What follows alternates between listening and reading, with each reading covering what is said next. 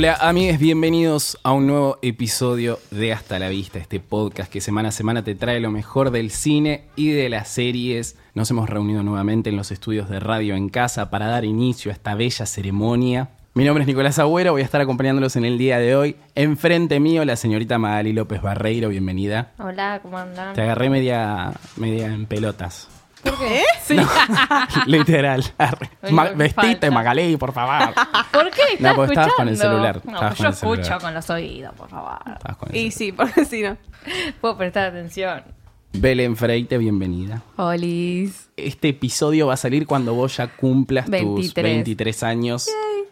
Vamos. Falta, bueno, falta nada. Faltan horas. Ay, teniendo en cuenta emoción. que será- esto se está grabando el jueves. Vamos a. Y fiesta a todo culo. Sí, ponele. arre. Cumpleaños de 15. comida, chicos, decir. comida. Es lo único que importa. Lo único que importa, que haya, ¿eh? Y Micaela Maradei. Hola, ¿cómo están?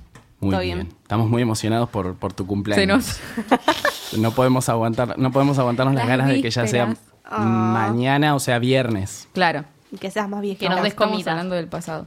Sí, sí va a haber comida, chicos. Estuvimos hablando de eso hasta snack. que salimos al aire, literal. Claro. Pero no voy, no voy a spoilear tanto, chicos. Porque a es muy importante torta. el tema de la comida en los cumpleañitos. Ay, sí. Es crucial. Qué complicado. Es crucial. La cantidad me, me preocupa bien. Es a lo que vas. La cantidad, Gracias. la variedad. Sí, sí, no, hay variedad. Porque yo te estoy comiendo toda la noche pizza y la verdad que me da una repaja. Voy a comer pizza toda la noche. Tu cumpleaños me acabo de mirar con una cara. Es como- le acabo sí, de decir nene. antes, antes de empezar el programa. Pero papita, pero sí, papita, obvio, el chisito, ¿ves? snack, Ahí metes como un poquito más de variedad. Obvio, obvio. Yo y con cervezas Nerón, que nos van a Ah, acompañar. Muy bien, muy bien. Ya tiene, Ya tiene el tiene chivo. vendidísimo el, el coso. Vas a ir al, cu- al baño y va a tener el Es mi papel higiénico principal, todo es mi principal eh, influencer de la cerveza. Sí, yo estoy ahí, mete que mete con la botellita. Historia, muy bien. ¿Te ha mandado eh, seguidores? ¿Qué seguidores? No. Eh, no, me parece ¿No? que no. Mi madre no te siguió. Mi madre. Sí, me, sí, Genial. sí, me hace Después le digo a Mauro que te sigue. publicidad, Belén. Bueno, chicos, yo tampoco soy. No tengo tanta gente que me sigue, lamentablemente. Ya, ¿Querés decir tu Instagram? Para, Ah, antes bueno, de eso, eh, aprovecho porque siempre me olvido de decir que nos pueden seguir en Instagram y en Twitter como arroba hasta la vista, ¿ok? Y a Belén Freite para que tenga más seguidores y más canjes, no solo de re. Neron Beard. Más saludo de cumpleaños. En Twitter e Instagram, Belén Freite, con Y y doble T, Doble y sin S al final, porque siempre le meten S. Freites. Ah, vos decís, por eso no llegan a tu usuario. Claro, seguro, se, se quedan en el camino. ¿Habrá Bueno, una Belén Freites? Seguro. ¿Vos Es que es, es conocido igual, va, conocido no, pero conozco gente que se llama Freites o Freite con I latina. Freite nadie, nunca. Sí, yo he Sos vos conocido. nada más. Yo he De tu- conocido. de- como se escribe el tuyo, no. No, no. Por eso. El tuyo, Maggie, porque vos también cumplís dentro de poco para que te López, sabés que saludo. todo el mundo. Bueno, Dentro de poco, mil años. Bueno, bueno, unos meses. Maggie López B. Maggie M-A-G-U-I. Una Maggie N, una bolude. Maggie. Magui. Magui. Magui. Magui López B. Y el de Mika, Mi cámara day. No es muy difícil. Muy fácil, muy fácil. que ya pasó tu cumpleaños, pero te pueden saludar por. También, también. Por Tienen mi cumpleaños en el perfil de, de Twitter. Para acordarse, gente. ¿Tenés tu, tu fecha de cumpleaños? Yo no lo tengo. Sí. ¿Con, Yo sí. ¿Con año de Sí. nacimiento? Sí, sí. Ah, yo escondo un poco eso. ¿Por porque qué? me hago el más ¿Eh? grande, ponele. Anda. Ah, Eso es muy Facebook. apellido. A mí me parecía, tipo, cuando te aparecen los cumpleaños en Facebook, tipo, no sé, tenía 15 años y una compañera cumplía años y decía 24. Tipo. Porque tenías que mentir para poder hacerte Sí, Facebook. sí, ya sé, pero es como, dale, agarra esa mentira. Pero ya no más. Ya no más porque has cumplido 23 años. Que los cumpla feliz, Belén. No. bravo. Ay, la, la, la, la. Mala no, no, no, suerte. mala no puedo, suerte. chicos, no lo hagamos. Mala Más allá de que vengamos del pasado. Te has sido de los 22 que son una bellísima edad. El Está loco. lindo. El loco. Ah, el loco. Mica ya se fue, la más Ah, vieja. Sí, Mika, Mika. también. Quedamos nosotros En agosto. Cállate, nena. ¿Cuál es tu Instagram, Nicolás? Claro, este no. Ah, eh, el Nico Agüero. Sin la diéresis. O sea, Aguero. El Nico Aguero. El Nico Aguero. Muy bien. Aguero. Que suena como el malaguero. Pero no. Malagueña salerosa. El malagueño saleroso. Vamos a arrancar con lo que hemos visto esta semana. Hemos visto bastantes cositas, variadito. Algunas cosas nos han volado la cabeza, otras no. No. Eh, vamos a hablar de, Ya de la serie, la nueva serie de Netflix que se estrenó hace una semana, el viernes pasado, no el anterior. Teniendo en cuenta que esto sale el domingo, eso es como. Claro. Se me mezcla la cabeza, pero estoy haciendo lo mejor que puedo, como para que se entienda que salió hace poco. Que Muy es bien. The Haunting of Hill House, La maldición de la casa Gil. El El- Gil. La maldición del. Chito Gil, algo así. Es una serie de terror de Netflix que tiene 10 episodios. Es la historia de una familia compuesta por cinco hermanos y dos padres que toda su vida se ve como afectada por haber vivido durante un tiempo en esta casa, en la Hill House, que es una casa que está como un poco maldita. Vemos en la serie algunas, eh, algunos flashbacks, como conociendo un poco el momento en el que ellos estaban en ese lugar, pero los agarramos en el presente cuando una tragedia, no voy a decir Sí. nada, una tragedia familiar los reúne nuevamente a todos estos hermanos y al padre, bueno, a, a todos, y se empiezan como a desenvolver muchos secretos familiares y cada uno tiene como su fantasma eh, literal y de manera como filosófica, o sea, su problema que los persigue y es para mí una de las mejores series que he visto en el año probablemente. Acá Mica la vio. Vi dos capítulos. No pude terminar el segundo capítulo porque, bueno, no tuve tiempo hoy, pero eh, me mató. Tipo, estoy muy enganchada. Me da mucho miedo. El, el primer capítulo no me dio tanto miedo, pero hay como pequeños detalles que, nada, me asustaron un poco. Pero, mm, no, está muy buena la historia. Es como el DC Sass, pero del terror. Sí, es básicamente. Porque Es muy interesante. Es como que tiene condimentos de terror, porque está toda la historia de esta casa embrujada y qué sé yo, pero también hay como mucho drama familiar y mucho secreto entre estos hermanos y entre la madre y el padre, y es como que está muy anclada en ese drama familiar y también tiene elementos sobrenaturales que tienen que ver con estos fantasmas y demás. Pero tranquilamente, si le sacás las partes de terror, que tampoco son tantas. O sea, tiene sus momentos, obviamente, en los que te cagás un poco en las patas. Eh, tiene una cara. Literal, o Sí, sea, te quedan las patas con caca. Eh, pero eh, No la vean de noche. no del todo. ¿No? Pues la idea. No, ¿verdad? pero de noche después, ya me pasa que yo llego a ver de día y a la noche me acuerdo todo. Y Claro, igual me a repasa Que eso, me sí. persigue. No, No. la, no la veré. Bueno, no, yo si veo algo de terror, después tengo que ver dibujitos animados. Algo animado. No Como se para me- no se bajarte, me está pasa bien. igual. Está bien. Pero La- está, está interesante porque aparte, como que son cinco hermanos y siempre en una familia algún problema tiene que haber, alguna discusión, algún dilema entre ellos. ¿Y qué problemas? Uy, Chan, chan, no ay, me encanta tanto. eso.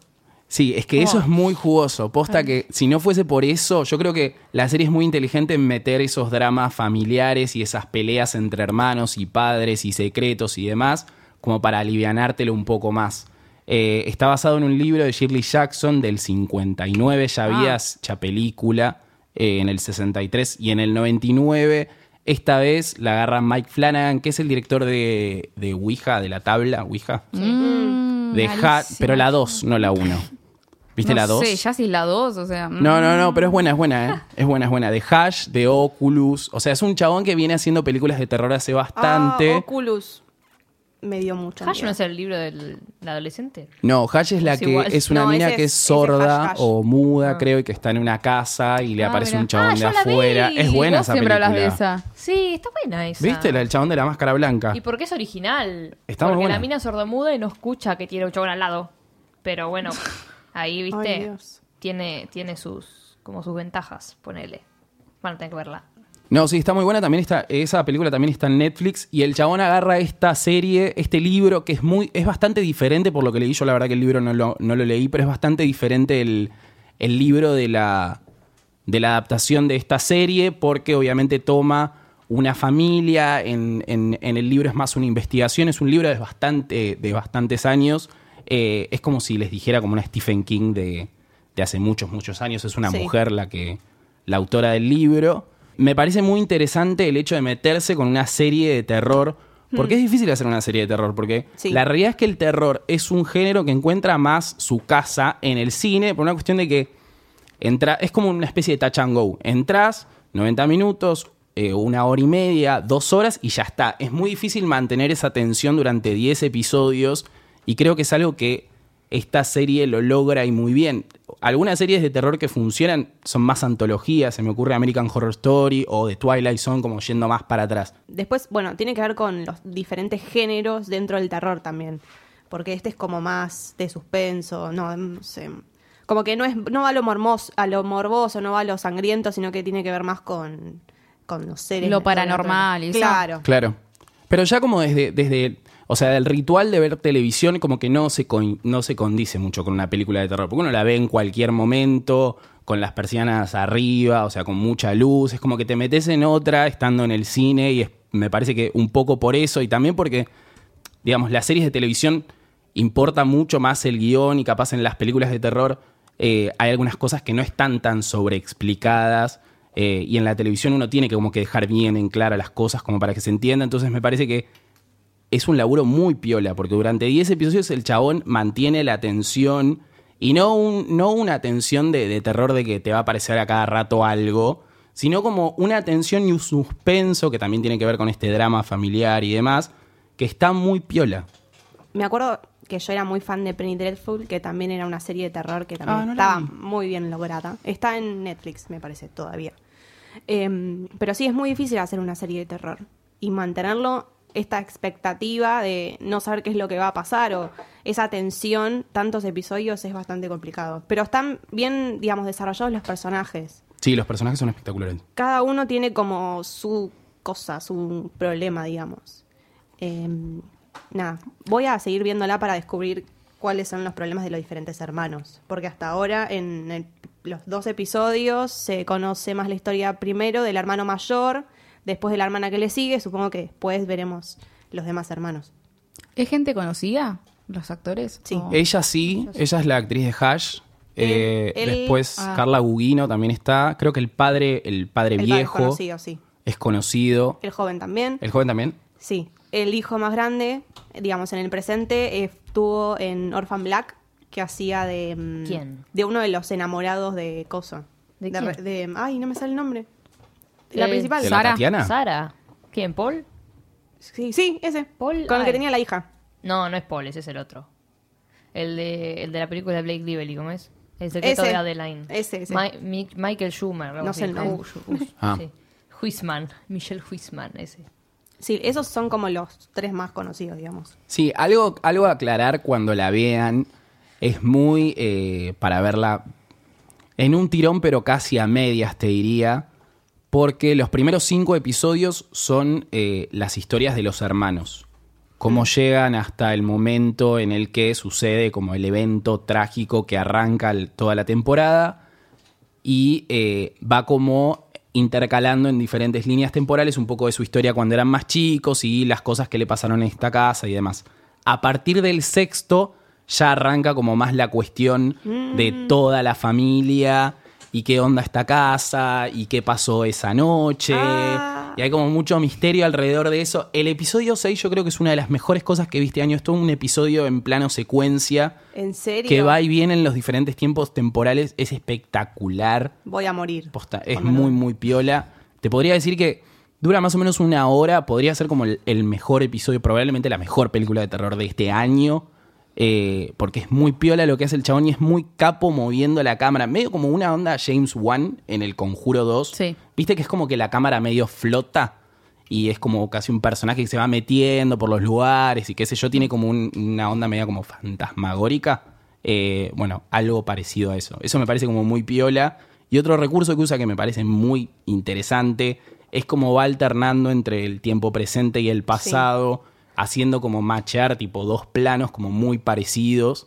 Eh, y eso es espectacular. A mí me huele la cabeza cada vez que lo hace porque es como que cada recurso, tipo, utiliza, no sé, poner una puerta que está abriendo y de repente sale y está el pibe chiquito, como ese tipo de cosas. Oh. Sí. Eh, y y los es- sonidos también están muy buenos. De Es transición entre una escena y otra también. Va, no sé, es algo en lo que yo le presto mucha atención. Y nada, cuando está bien hecho se nota. Ah, ¿quién era? Ya lo sé. No, sí, sí, y aparte es lindo, es lindo de ver. La verdad que es lindo Estás de ver. porque- enamorado, Nico. No, Y la me gustó fotografía mucho. también está muy buena. Me gustó mucho. Aparte, ustedes saben que a mí me cuesta como engancharme con una serie. No tengo como ese compromiso no. de, de estar tanto tiempo con una serie y tantos personajes. Pero la verdad que es tipo. Agarrás uno y si le agarrás como el ritmo y te gusta el, un poco el terror y también te puede agarrar porque me parece que, que lo que es medio paja capaz, que el tema del terror va a dejar a mucha gente afuera eh, sin verla, o sea, prejuzgándola porque es una serie de terror. Pero cuando te metes tiene más que ver un poco con este drama familiar y probablemente Si te gusta DC Sass, si te gustan los dramas familiares, tenés que verla. porque Es posta- para vos. Es para vos, amigo. O sí, sea, yo, yo fui como sigilosa. Dije, "Mm, el terror, a mí los fantasmas no me gustan. Me dan un miedo tremendo, pero bueno. Nada, le di una chance y acá estoy. La voy a seguir. Y te dio un miedo tremendo. Sí, pero igual estaba mi papá en la casa, entonces Gracias. no me dio tanto Jorge. miedo. Sí, Jorge. Jorge Fernando, querido. El que te da la cerveza, nena. Gracias, Jorge, por las Nerón. No, Nada, así que denle una chance. Sí. Aparte nos gusta, nos gusta este terror que se mete como con otras cosas, como utiliza el género del terror para hablar como más de los traumas familiares de cada uno y hay como algunas metáforas que están buenas porque hay uno que es drogadicto, hay otro que escribió un libro sobre toda la experiencia que tuvieron en la Hill House, entonces es como que están todos medios enojados con él porque se hizo toda la plata con una experiencia claro. de todos Sí. y lo contó como de su manera. Eh, nada, está muy buena. La verdad que es para mí una de las mejores cosas, por lo menos de Netflix, que ha sacado este año por lejos. Sí, eso es verdad. Así que, amor, si estás escuchando, agárrate Netflix. Si no lo tenés, también lo podés bajar. Está muy fácil. Yo, yo soy niño, me lo he bajado. Porque me gusta, me gusta, me da paja Netflix. ¿Me estás jodiendo? Me da mucha paja, boludo. Pero ¿sabes por qué? Porque me come mucha batería de la computadora. O sea, porque la veo en la notebook y entre el wifi, Netflix, qué sé yo, bla, bla, bla. Pero conectala, déjame hinchar. Bueno, bueno, bueno. La cara de Belén que no puede creer por aquí pagas algo. Claro, digo, encima recalculando. Lo no uso en la tele, lo uso en la tele. Cuando lo tengo que ver en la notebook, digo, "Uh, qué paja, me, me va a comer toda la batería, voy a poder ver menos episodios. Soy un chico muy con las matemáticas, yo, querida, me va a comer mucha batería. Nunca enchufarlo a la ¿Qué corriente. boludo. Se te rompe, se te rompe. Guarda, guarda con Pero eso. si lo tenés todo el día, si no, no te echa mierda tu computadora. Claro. Te vamos a regalar una, boludo. Pero no, pero pará, esa es la grande. La de Ah, escritorio, esa sí, esa sí está hecha mierda. Se me cayó un día, ay, qué paja. Encima cayó el de- escritorio encima. Volaste la mesa al carajo. No, se me cayó para adelante. Era una computadora que tipo, como la all-in-one, que, que Sí. touch y todo. Y nada, Uh. se me cayó para adelante y se me hizo verga. Bueno, ustedes lo han visto porque les he pasado muchas fotos de esa computadora. Ya la quieren igual, me parece. Qué linda salieron, toda bonita. rayada la cara. Sí, sí, sí, es un personaje más de este, de este hermoso podcast. Les recomendamos mucho que vean The Haunting of Hill House. Yo les voy a hablar de una película que van a encontrar en el inframundo nada más. Hmm. Porque es del 2017. Igual nunca se estrenó en ningún lado, ni en la tele, ni, ni en nada. Se llama Revenge. Como la serie, pero bueno, no es tan buena. O sí. La dirige y la escribió Coralie Farkiat, que es una directora francesa que la rompe. Lo mejor de la película es la dirección. Los planos, la fotografía, todo es excelente. Eh, la película trata sobre Jen, Jennifer, una chica que es italiana en la vida real. Tenemos un italiano, francés, belga. Hay de todo una mezcla Qué acá bonito. tremendo. Bueno, está de novia con un multimillonario. Que el chabón está casado, tienen hijos, todo, pero bueno, es como el amante. Mm, Va a la casa como de campo, va de campo, está en el medio del desierto, porque él, va, él es cazador. Y aparecen dos amigos cazadores de él. Y hay como hay un- una violación hacia la chica de uno de los amigos. Y lo que pasa en el medio es que la mina termina eh, siendo asesinada por estos tipos. Por estos tres tipos. Va. O sea, es lo que todos creen, que fue asesinada. Y está O vi- no. y- o no. Está viva. Es- ese es el tema, que está viva. O sea, ¿qué pasa? Revenge. Es Kill Bill. es Kill Bill, pero peor, boludo. Tipo, pa- o sea, No. viste que Igual la- eso ya se hizo. Ay, perdón. todo se hizo. Escupiré boludo. sobre tu tumba. es Escupiré sobre tu tumba es como. Que es, igual es asquerosa y la peor película del mundo, pero no bueno, importa. es asque- esta es La refe. asquerosa. Esta es asquerosa mal. Tipo, tiene un montón. A mí no me da asco nada, generalmente impresiones como, me. Pero esto lo vi, es como, uy, qué asco, qué innecesario todo. De, Tipo, de morboso, de. Sí, que de todo. sangre, de que te salen los huesos para afuera, es como de ma- muy tarantinesco, pero exagerado. A mí Sí. me hizo acordar cuando se quejaban de, de Kill Bill 2, que ella sale de la tumba, que rompe el cajón y, y sale de la tierra. Bueno, ella es como que vuelve a nacer como, como Beatrix Quito en esa escena. En algo totalmente irreal, tipo, ¿cómo carajo podés renacer tipo de, de algo así? Es como imposible. La- las primeras escenas eh, está muy sexualizada Jennifer, muy, pero al extremo. Eh, es una, es como, te la muestran como la típica rubia tonta que va ahí como le baila a los amigos del novio, como re sensual, qué sé yo. Y al día siguiente ya es otra mina. Tipo, ya es otra, ya habla con el tipo que se la quiere levantar y ya está incómoda. Y ya es como que no, no se siente muy bien. Es como, "Mm, este chabón me quiere dar y a mí no me gusta, ¿viste? y la termina violando el chabón y es cuando todo Ay, empieza Dios. como re tremendo. Eh, hasta ese momento ya no hablaba prácticamente la película. Tiene como nulo el diálogo, casi. Es como, güey, ¿para qué está? Para mostrar el culo. O sea, la están usando para mostrar el culo nada más. Pero me parece que la directora lo hizo a propósito, justamente como para mostrar esto provocativo, ponele, que se le va, que se va a la mierda, porque como no es no. Pero no, el chavo es un enfermo mental, la viola, y ella es cuando de la nada ahí es una guerrera. O sea, apare- o sea, al principio la ves como re boba, o sea, porque parece re tarada. O sea, te la muestran ahí como con un... La primera imagen es ahí comiendo un... como es un chupetín, Un chupetín. como Uy. haciéndose la sexy como re estúpida Sí, pero- parece, y de repente, ¡pum!, explota todo y la mina es como una asesina, ¿viste? Como todo muy de golpe. Qué raro. Hay algo de, de esa sexualización que vos hablás en, en la- en los primeros minutos de la película que es como consciente de la mina. Sí, Yo lo sí, siento sí. que ella no es una propósito. sexualización de parte, de- es un director pajero eh, mostrándole el culo a una mina, sino es, es un personaje que sabe que está buena y que se muestra al mundo con su sexualidad y con su sensualidad totalmente aceptada. Y eso me parece que está piola eh, en la primera parte de la película. Después, obviamente, todo eso como que cambia cuando sucede lo- el- la violación y luego el, el- el presunto asesinato. Es que Eh, por eso no molesta tanto. O sea, al principio es como, bueno, ya está, ya entendimos. Pero le decís, bueno, lo hizo una mina, lo hizo como adrede, lo hizo a propósito porque quería mostrar justamente explotar a la mina en ese ámbito, como el sexual, sensual, lo que sea. Eh, y después como le cambia todo, porque a ver, la mina te puede estar frotando el culo como hacía literalmente, sí, sí, tal cual. pero no tenés por qué hacerle nada. O sea, No, y aparte hay algo de- del amigo que es como que dice tipo, bueno, che, pero esta me estuvo frotando el Claro. culo durante toda la noche porque ahora no quiere coger conmigo, ¿entendés? Como esa idea de decir tipo, bueno, a- a- acá estas son cosas que que suceden. tengo que no tenía ayer, le dice el Claro, sí, sí, sí, sí, sí. Y el otro como que también es medio pajero, pero como que le chupa un huevo. Hay, hay dos amigos Sí. y lo que sería el novio de ella, que en realidad ella hace como de amante, porque en el medio hay como un Sí, una mujer, perdón, eh, a la que él le dice tipo no la nombres, como toda una cuestión como media muy de, de- de amante. Él parecía como ideal y después se pone medio violento. Claro. Y ahí es cuando se va todo el carajo. Tiene planos de la puta madre. En un momento ya está escapándose de los tipos. Y hay unos planos de todos corriendo que me pareció excelente. Tipo, está todo muy bien hecho eh, visualmente.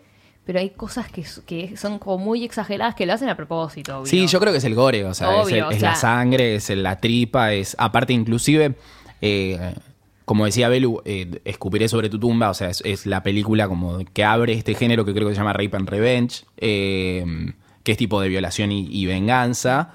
Eh, uno sabe que ella se va a morir en algún momento y que va a volver de la muerte a vengarse de estos tres tipos y cómo en, en- a partir de, de que bueno ella revive se da vuelta un poco la película porque ella es la cazadora Sí. que va como a, a comerse a estos chabones y a hacerlos mierda o no Eh, Están todos como corri Al principio ella corre de los tipos. Claro. Después pasa a ser todo al revés. La mina se arma, se agarra un arma, una escopeta, lo que sea, y empieza a buscarlos para matarlos a todos, como sea. El tema es que también el personaje cambia drásticamente, porque vos la ves al principio es como, bueno, esta mina no mata ni una mosca, tipo, no tendría ni cerebro para poder esconderse de alguien que la va a buscar. O sea, la ves como muy, eh, no sé si decirlo estúpida, pero la ves como muy el personaje. Sí, muy- pero vos fíjate que a ella la plantean como un personaje que eh, una de estas LA tipo wannabe, actriz y qué sé yo, y que Una fue como, o sea, hay algo en ese personaje de, de ir a buscar su sueño a Los Ángeles y de meterse como en estos lugares que tiene como cierta pulsión de, de como por lo menos una cierta necesidad de ser algo. Me parece que hay un momento en el que la película sí tiene estas cosas que decís tipo, upa, eh, lo que acaba de ser es grosso, o sea, lo que acaba de ser para una piba que, Sí. que- que supuestamente no, no, no entiende mucho de la vida, ni tampoco es como, no es tipo Rambo la piba, no te la presentan como Rambo. Encima un- el chabón en una le dice como, como sos tarada, tipo no entendés nada ni lo que te digo. Claro.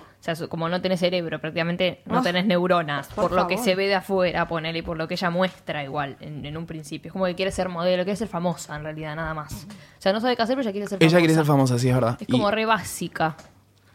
No, pero también hay como algo de, de, de me- de ponerla en esta situación y, y el escenario es como todo muy, muy hostil. Sí. Como es un desierto, eh, está en esta situación con lo que le acaba de pasar, de que le- la intentan matar, la matan, qué sé yo, vuelve, bla. Eh, la muerte es muy espectacular. No, la muerte no, me parece muy espectacular. De las mejores muertas segundo que he encima. visto en, en mucho tiempo. Eh, véanla porque es como, o sea, vean, vean por lo menos esa parte. Si bien les estamos contando un poco gran parte de la película, No, pero eh, pero se trata sobre eso. O Es sea, es, es el género, pero lo que sí... Eh, Escupiré sobre tumba es la que le Esa corta la pija y Ay, sí. se la da. Eh, ella es mucho más modosita, el Sí. personaje de ella. Acá hay como un cambio de, de paradigma en el que es una mina como mucho más plantada y como que tiene bien en claro lo que quiere. Quiere ser famosa, está como... Es muy sensual y todo lo que vos quieras.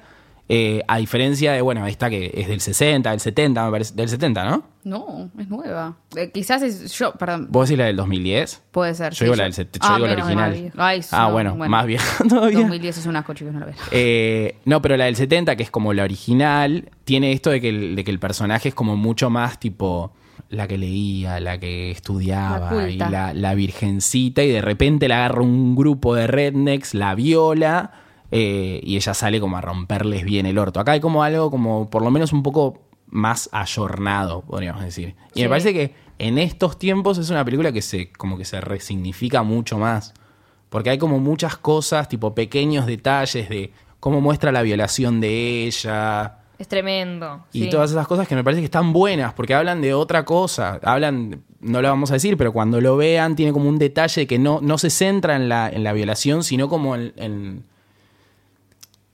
en el testigo que no dice nada, podríamos decir. Claro, en el otro. En el otro, en el que, lo- en el amigote. que sabe y, lo- y se calla, en el que está ahí y no hace nada. Todos, prácticamente. Sí, sí, sí. Y eso es como por lo menos muy interesante para, para esta época. Como todos los amigos se, se van encubriendo y, y la mina está hecha mierda y la intentan comprar y es como que, bueno, no digas nada y no sé qué y te doy plata. Y todos se hacen medio los boludos, o sea, hasta el novio, en cierto punto, que tanto te amo, te amo. Sí, sí, sí. Y se hace, se hace el boludo cuando la mina está sufriendo. Y cómo también le sacan la importancia a la violación. Porque el chabón va y le quiere, le dice, bueno, toma un pasaje a no sé dónde, te llevamos a, a Canadá, como tenés que volver a empezar tu vida ahí, porque, para no decir nada, tipo, alejate de nosotros.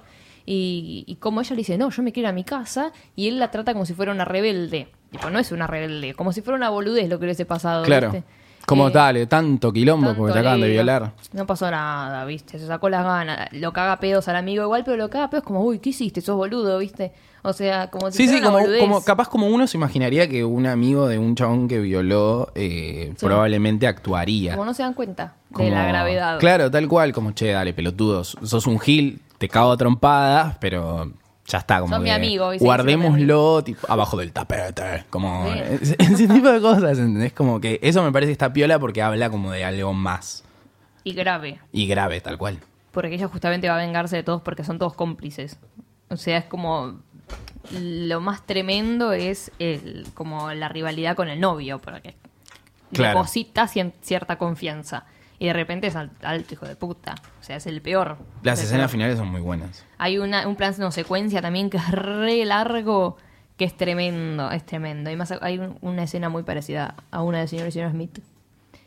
Cuando, cuando Jane y John eh, se empiezan a cagar a tiros en, ah, sí, re. la se empiezan casa? a cagar a tiros en la casa. Es bueno, buenísimo. hay una escena muy parecida, muy no tan buena. Qué buena escena. No, pero muy parecida. Pero tiene todo también es muy lindo porque están en el desierto que es una no es un asco, pero también es hostil, como dijiste vos, y de repente hay una casa súper moderna donde vive él y te muestran mucho que tiene un helicóptero, como mucho eh, la plata que tiene Claro. él y, y todo lo que puede mover él siendo millonario. Como no tiene chance ella, ¿entendés? O sea, contra él. Es lo que te dan a entender desde el principio. Ella quiere que le pida un helicóptero para irse, porque si no, no se puede ir de ahí. Claro. Si no viene un helicóptero. Es como que está atrapada. Está como, en- de todo. claro, atrapada en ese lugar y tiene como que hacer algo con eso. Y aparte como la estética muy como todo muy chillón, todo muy como sí. muy Los Ángeles y qué sé yo. Rosa, azul. Claro, tal cual. Y eso está como está como muy piola. Sí, la imagen fue lo mejor. Está muy bien dirigida. A mí me sorprendió un montón. Eh, pero bueno, se las, se las recomendamos. Está buena. Revenge. ¿Cómo se llama la chica? Co- Coraline, ¿cómo es? Ah, la, Corali. la directora no es la chica. la Corita de directora. Barbieri. ¿Dónde estará Corita de Barbieri, no? Coralie Fargeat, la directora. Corala Faria. Ella Bueno. se llama Matilda Lutz. ¿Ha dirigido otras cosas? Creo que No, fue es una debutante. sola cosa. Una, aparecía como una sola cosa, pero creo que fue el- como la primera película. El otro lo dirigió después. Y es tremenda. Tipo, No, no, re es, bien, es muy re bien. espectacular.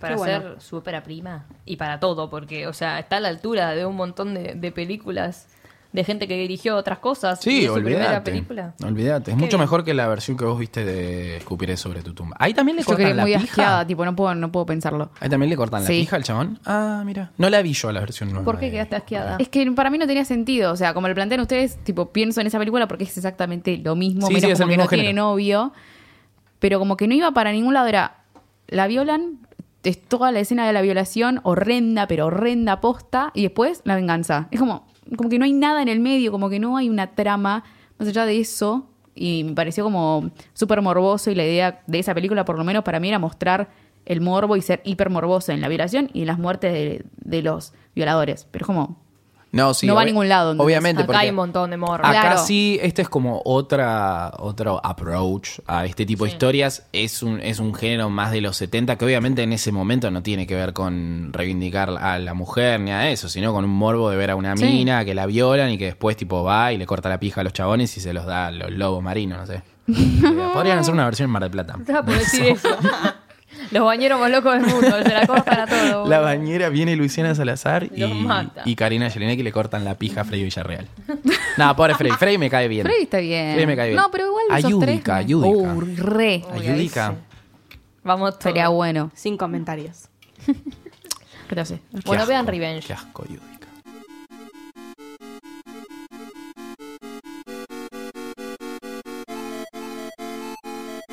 En esta edición de El lado B del cine, esta columna donde hablamos sobre suspenso, sobre historias comedias espeluznantes, tristes y etcétera de Hollywood, les voy a hablar de Grace Kelly.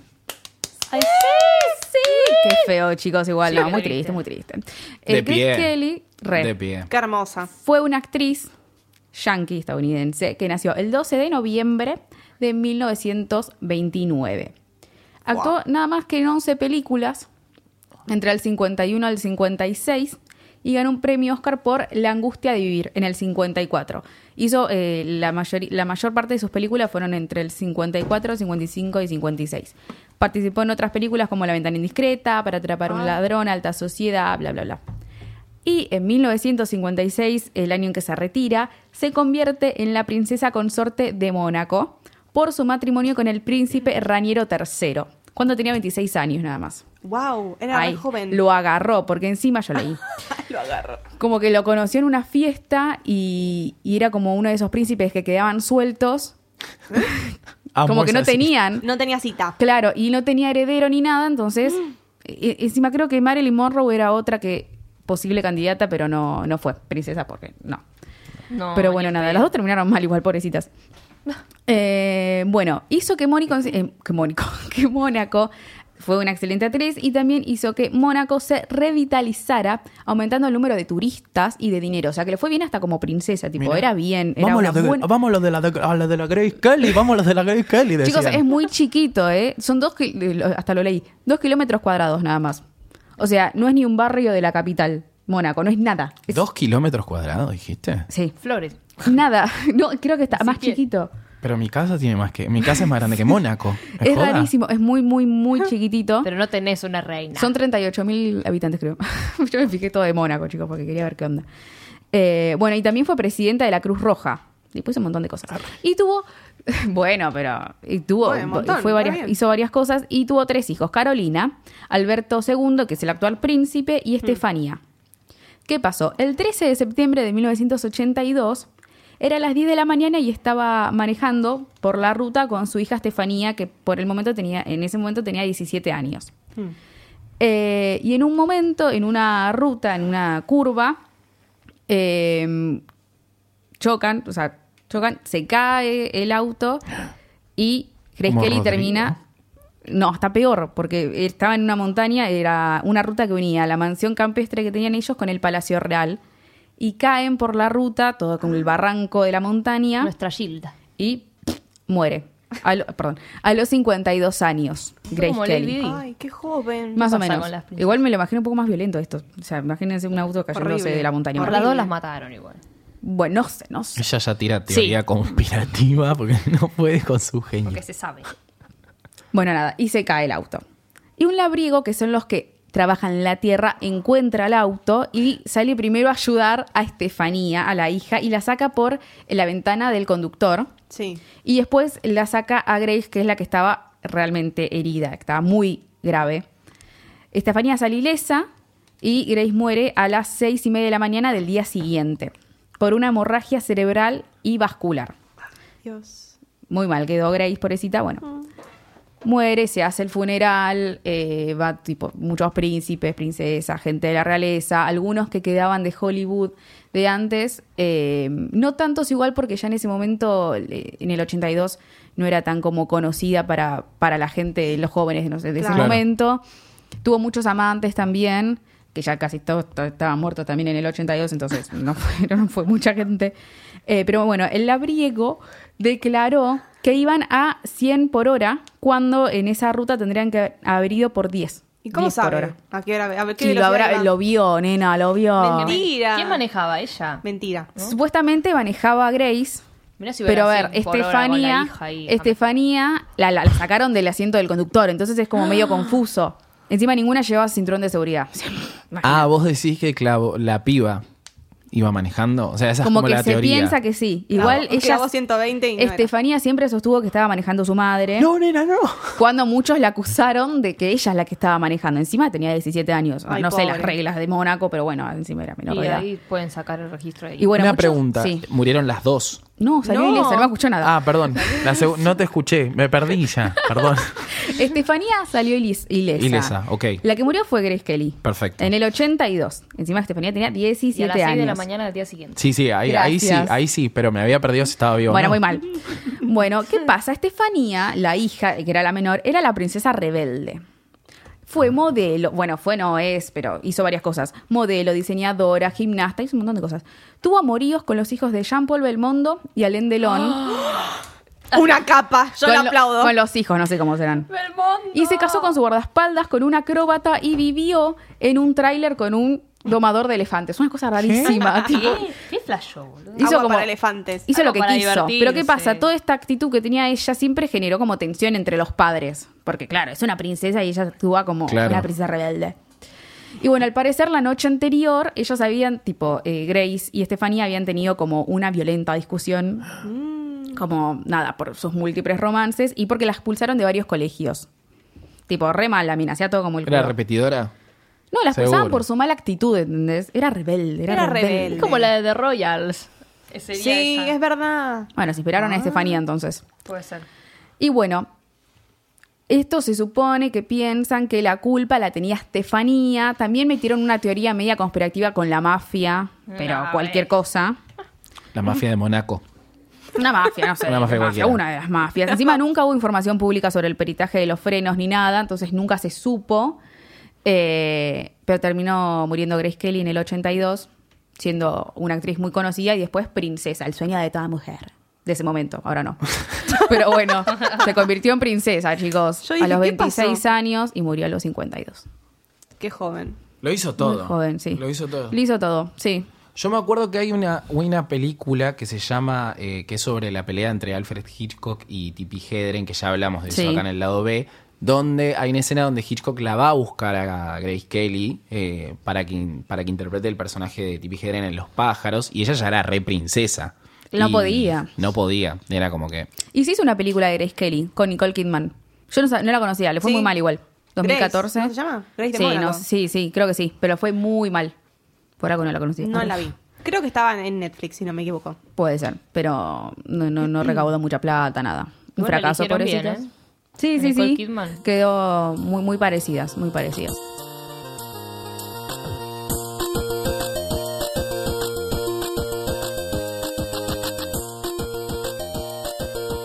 Llegó la hora de mi columna sobre ficciones adolescentes. Ay, qué Ni mal. siquiera arranqué Qué mal. y ya Le No fue por la ella, no fue por ella. me, me la está denigrando. Cállate. Bueno, Hay internas entre las columnas. bueno, el día de hoy les traigo Light as a Feather, liviano como una pluma. Ayuda, Feder. Una producción de Hulu, una serie de terror también. Ponele. Ponele. Ponele. sobre cuatro amigas que van obviamente a la escuela secundaria que eh, tratan de integrar a una piba nueva que llega a la escuela, ¿no? que es una piba un poco media extraña, un poco rara, ya de por sí. Bueno, cuestión que estas pibas siempre, cada vez, cada año, para Halloween, se juntan en un cementerio y hacen diferentes juegos. Ah, qué jodona. En el Día de los Muertos, claramente, ¿no? Bueno, esta vez invitan a esta piba, a esta nueva chica que llega, que es muy extraña, y juegan al juego este de eh, Light as a Feather, Steve as a Board, que es como cuando se juntan en grupo y em, una de, las, de los participantes predice la muerte, ¿Qué? hace un, como un cuento de cómo se va a morir la otra persona. Para asustarse. Oh my la, God. la cosa Claro, sana. Es una boludez, básicamente. una persona se acuesta en el piso, los demás se ponen alrededor, hay uno que le toca la cabeza al que está acostado y dice Light as a feather, stiff as a board, le dice eh, cómo se va a morir. No sé, por ejemplo, Belén se va a No, morir en un accidente de auto, bla, bla, bla. ¡Basta! Bueno, No, Cállate, no. cállate. Si ves la serie ya pensás que te vas a morir. sí. Destino Eh, final. ¿Por qué me claro. a mí? En esta serie lo que pasa es que hay una de las pibas que se acuesta. Esta piba nueva le dice a la piba que está acostada cómo se va a morir. Y el cuerpo de esta piba se eleva. Porque dicen que si- el si- aire. si el que se eleva se muere. Mm, esto me, Claro. me suena. de Me algún copa igual. Sí, sí, me copa. ¿Qué es lo que pasa? La piba está que eleva, a la que le predicen la muerte, se caga muriendo. Entonces, las demás dicen, ¿qué está pasando acá? O sea, esta piba que trajo este juego nuevo que nunca habíamos jugado. Nos vamos a morir todas. Claro, tipo, ¿qué es una bruja? ¿Qué está pasando? Nadie entiende nada, entonces empiezan a develar el... Porque se muere cosa. así, encima. Tipo, Claro. todos los detalles. La mina es como re detallista en la muerte casi. Y se muere igual. Igual, Ay. igual. Se muere exactamente como lo predijo esta muchacha. Entonces todas las demás obviamente están como súper miedosas y dicen, no, mira si me pasa lo mismo, bla, bla, bla. Bueno, entonces em- empiezan como a investigarla a la piba porque es una piba nueva, rarísimo que se haya integrado como este grupo eh, y van a tratar de prevenir sus propias muertes. Es muy extraña, es como media bizarra esta serie. Eh, tiene 10 capítulos de 20 minutos cada uno, que es Ah. extraño para una película, para una serie, ya de por sí 20 minutos para una serie de terror es muy extraño que duren 20 minutos. Así que se, se hace muy fácil de verla, pero bueno, no, no, es, no es lo ideal, digamos. Igual lo que estás contando me re gusta, no entiendo por qué no le gustó a Maggie. ¿Qué? Perdón. Es- ¿Ves esto, Elite? ¿Te parece, no sé, Hamlet? es una boludez. O sea, yo la vi, to- yo la vi toda seguida, ¿eh? No paré un segundo. Sí, yo también. Es que es re cortita encima. Porque recorta como voy a ver qué carajo va a pasar. Pero pasa cada cosa que es como me estás ca- cargando una boludez. La compararon con Pretty Little Liars, otra que Hamlet al lado de esto, boludo. Uy, no, con lo que... Bueno, bueno, está apuntando. Sí, boluda, Em, déjame de joder. Sí, es muy bizarra, es muy bizarra. Es Los- bizarro. sí, lo que Pero pasa es muy bizarro. Yo confiaba Sí, en está Hulu. basado Sí, ¿no? en Pobre de el libro del mismo nombre, escrito por Zoe Arsen, que yo no la conozco, pero sí sé que este libro estaba en Wattpad, así que yo no sé si esto salió como de otras de otras historias y la mina lo puso todo junto, no Lo escribió Belén para mí. Sí, no, no sé. con Harry Styles. Eh, hay las actrices, ¿qué dice Harry Styles? Bueno, Harry las actrices, las protagonistas, hay varias que son bastante todas conocidas. conocidas. Sí, son todas conocidas, ¿no? Son todas reconocidas. Menos la, la chica asiática que no la conozco. Todas las demás La me parecen mejor. conocidas. Es que te- la idea estaba buena en realidad. Para mí que la llevaron a cabo medio rara. Bueno, No es que yo te digo "Bueno, una cagada, igual sí, una cagada. Es simple, es tipo Pero es sencilla. una boludez, o sea, no puedes esperar nada a la vez y no esperes nada directamente, porque me... O sea, amiga me dijo, mirá, la miré, yo la vi, dije, a ver... No, no, no, yo te dije, mírala, porque en los primeros 10 minutos aparece un personaje que yo dije, bueno, habrá contenido después. No, no hubo. ¿Qué no personaje? hubo. Una chica que era lesbiana y yo dije, Ah. bueno, va a haber algún tipo de contenido. No. Ay, la no. mierda, es un engaño. Eso es ¿eh? como una trampa con queso para un tipo, Sí, sí, va sí, sí. derecho. Obvio. El queer rating, que se- sí se puede ver, boludo. No, igual está bien, porque era un personaje lésbico, pero no pasaba nada. No se desarrolla después. no, no. Ah, no, porque en gustan realidad no esas es, no, no es que se basa tanto en... Solo hay un amor heterosexual, pero está. está. Sí, pero Los no heteros es están. tanto, ¿viste? Es más No. sobre descubrir cómo se van a morir y eso. Eso está bueno igual. Sí. Así que nada, vean Light as a Feather si quieren, No. la pueden Sí, denigrar un sí. ratito. Me Es- copó. Es muy corta, Es así que cortita. véanla. Si la ven con la imagen de que es una boludez, les puede gustar. O sea, a ver, se estrena la segunda temporada y seguramente la vea yo, pues ya fue. Ay, mal. Que tengo mejor que Sí, hacer. no, pará, porque si hay es una segunda cortita temporada, la voy a ver, eh. Y sí, porque es cortita encima. Pero, Pero- bueno, es una boludez. Sepan que si la ven, es una boludez. Ponele, la pueden ver por Peyton List, que es una de las rubias Sí. que estaba en Jessie. La Sí. serie de Disney. Después está Liana Liberato, que no me acuerdo de dónde es, pero es conocida. De Seven Después Things. está una de las chicas que estuvo en 13 Reasons Why. Y Ay, la que sí, le gusta a la vos, que no sé negra. quién es. La negra de Thirty Reasons Why. La ¿Cuál? que atropella a alguien. ¿La porrista? Sí, sí, la porrista. Bueno, así que la echas a ver, véanla. Sí, sí, eso sí. ¿Por dónde? Por... Por el inframundo por de la ahí. web. Perfecto. Y ahí quedó. Si igual si estás en Netflix te la vas a bajar vos. Tal cual, porque cuando no, porque cuando no. Igual últimamente está andando medio mal, ¿eh? El, el sitio del amor. No, no. Uh, no ¿Qué está, funcionando ¿Qué medio sitio mal. de la.? ¿Cuál? No sé qué sitio del amor tenés vos, Mica. Yo hablo de Torre. A mí me funciona Una página de torrent que, que no abre ya, ¿viste? Que te- Me cancelaron una. de- sí, van cambiando No sé las sugerencias que le aparecen a esta chica. Van cambiando de página. Hay una, que no vamos a decir, que la agarró el FBI, que eh, tiene como 8 mil millones de redirecciones. Sí, Sí, un montón. Sí, la mía Me también. van cancelando todas de a poco. No entiendo nada. This domain is cancelled. Ah, Sí, no. sí. Puede traerte virus, peligroso, peligroso, peligroso. Está No me importa. Virus. Ya es un, es un arte tratar de bajarse Sí. algo hoy en día, pues están muy pesados. Bajan, a cada rato te están bajando cosas. Mirror. Basta, basta, déjenos descargar tranquilo. Encima no tenemos otra manera de vernos Claro, nosotros. No, no- tenemos Hulu. claro, no tenemos Julio. Cuando llegue Julio acá. Hulu, yo le digo. Hulu. Hulu. El hula hula. Tráiganme Hulu, Hulu. Hulu, chicos, no está, di- no está distinto. Che, Tenemos Hulu. Bueno, con este pedido de Hulu de Belén, la. Meta Guacha, Meta Hulu, vamos a cerrar el episodio del día de hoy. Muchas gracias, Mai. Gracias. Muchas gracias, Belén Gracias. Freite. Muchas gracias, Gracias. Micaela Maradei. Nicolás de Serio, la persona a cargo de los controles del- en el día de hoy. Y por siempre, en Claro. todos los episodios, en el día de hoy y todos. Porque viene siempre. Él viene más que nosotros. Nosotros Sí. hemos faltado Sí, más sí, que él. obvio. Aunque no, un par de veces faltó, ahora que pienso. Una vez. Ah, Pero sí, bueno, está veces, permitido, creo. está permitido. Por enfermedad, algún recital, que esto, que el otro. está permitido, está permitido. Bueno, eh, vamos a cerrar el episodio del día de hoy. Basta, Se acabó. tráiganos, tráiganos Zulu. Va. Nos vamos a volver a escuchar la semana que viene. Nos despedimos y les decimos hasta, la vista.